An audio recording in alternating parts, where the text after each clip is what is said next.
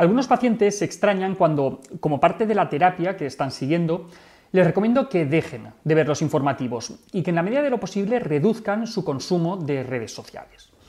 Y también se, extrañan cuando les digo que yo mismo, desde, desde, hace bastantes años, he dejado de ver las noticias o, de comprar los periódicos. ¿Que por qué recomiendo esto a mis pacientes o por qué hago yo lo mismo? Os lo cuento enseguida. Recuerdo mi yo de, hace algunos años, bastantes ya, de hecho, que compraba un par de periódicos casi cada día, que escuchaba las noticias por la radio a todas horas y, y, que veía también a diario los informativos por televisión. Y si se terciaba algún debate sobre política tampoco le hacía ascos. Pero a día de hoy la cosa ha cambiado bastante. Llevo años sin ver las noticias en televisión, de hecho, llevo años sin ver la televisión en absoluto y llevo muchísimos meses limitando bastante mi consumo de redes sociales y, de información en general. Intento ser cada vez más consciente de lo que publico, no hacerlo de, modo impulsivo, y a la vez soy muy selectivo con, con, lo que consumo. Por ejemplo, ya no entro en Facebook más que para gestionar mi página profesional y he limitado bastante las personas a las que, a las que sigo en Twitter. Y esto no es por, por esnovismo, ni tampoco soy un ancianito al que le asustan los cambios y las cosas modernas, no es que llegó un momento en el que me sentí muy cansado de ese bajón que me daba cada vez que abría una red social o, que veía las noticias. Hace algunos meses el pediatra Carlos Casabona publicaba el siguiente tuit en el que comentaba algunos de los contenidos de, un informativo y se preguntaba si a día de hoy constituye un tipo de contenido apto para, para público infantil. Decía así, ¿los telediarios actuales son aptos para niños? Creo que no. Violaciones en grupo de adultos a una mujer. Cuatro adolescentes que violan a un niño de 9 años en un cole. Un niño de 13 años que embaraza a su hermana de 11. Violencia de género, muertos, heridos sangrando tras las bombas. Ayuntamientos promocionando el botellón. Este tuit recibió unas cuantas respuestas con, opiniones divididas. Por un lado, quienes consideran que esto es tan solo el reflejo de, la sociedad, de, la realidad, en el sentido de, oye, la vida es esto, no, no lo podemos esconder ni meter a los niños en una burbuja, tienen que estar preparados para el mundo en el que viven. Y por otro lado, quienes estaban con Carlos, entre los que me incluyo, que consideramos que estos contenidos efectivamente no son aptos para los niños. De hecho, yo iría un paso más allá. Es que no hay persona que soporte durante mucho tiempo ese bombardeo de información negativa sin que su estado de ánimo o sin que su visión del mundo se vean afectados. Y claro, están los que argumentan, hombre, ya, pero es que tampoco podemos dar la espalda a lo que pasa, no, no podemos aislarnos de la realidad.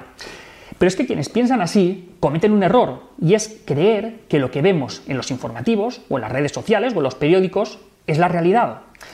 Los llamados servicios informativos no son un servicio en el sentido de servicio público, un fruto de, una agencia independiente que, transmite asépticamente unos hechos ponderando el, grado de veracidad y de representatividad de todo lo que publica. No.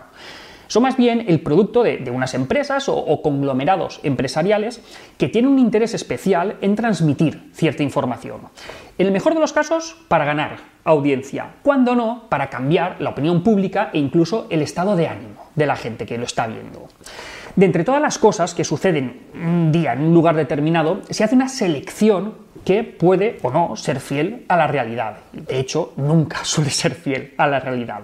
Y al final eso es lo que se transmite. Se transmite la selección, no la realidad. El problema surge cuando nos olvidamos que ese producto final que, estamos viendo mientras cenamos no es más que eso, la selección tendenciosa que alguien ha hecho para que nosotros la consumamos.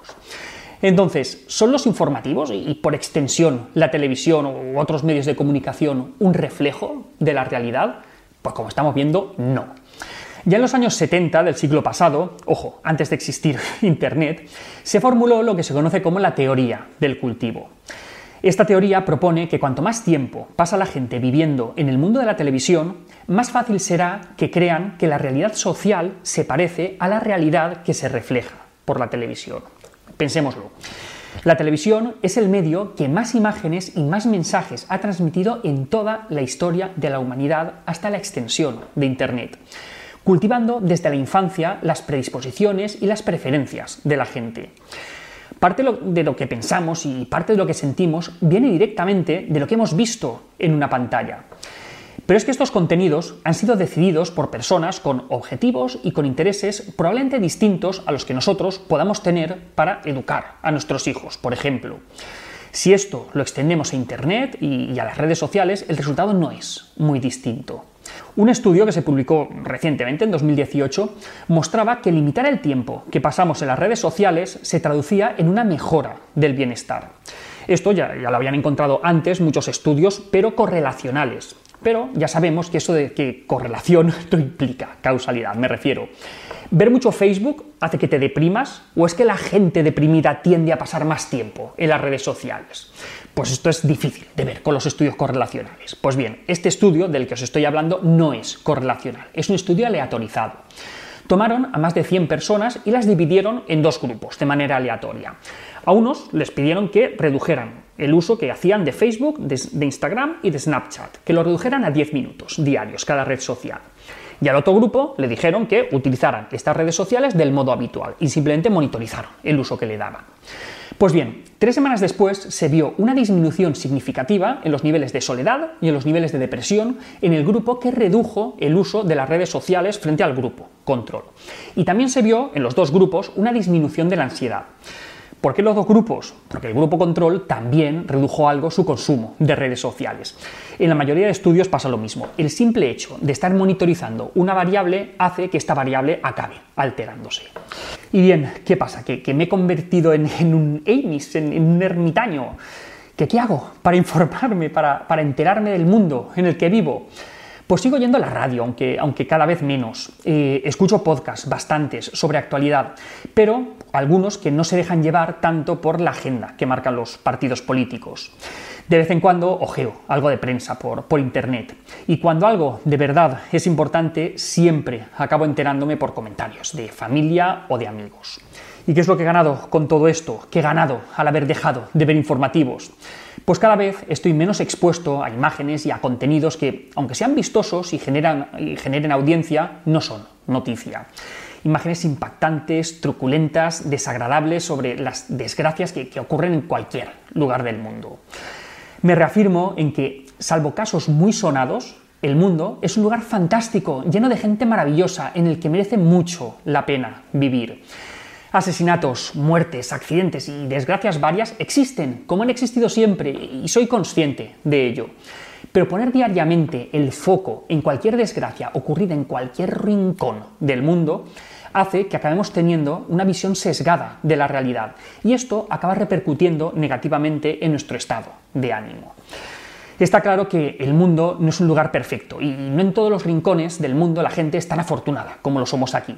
Pero podemos ver algunos ejemplos de tendencias mundiales que dan para el optimismo. Por ejemplo, la esperanza de vida que no ha dejado de crecer desde hace más de un siglo la mortalidad infantil, que está en el nivel más bajo que se tiene constancia, la disminución en, las tasas de homicidio, que, nos muestran que el mundo cada vez es un lugar más seguro, o por ejemplo, el número de horas semanales trabajadas, que progresivamente va disminuyendo desde hace más de un siglo.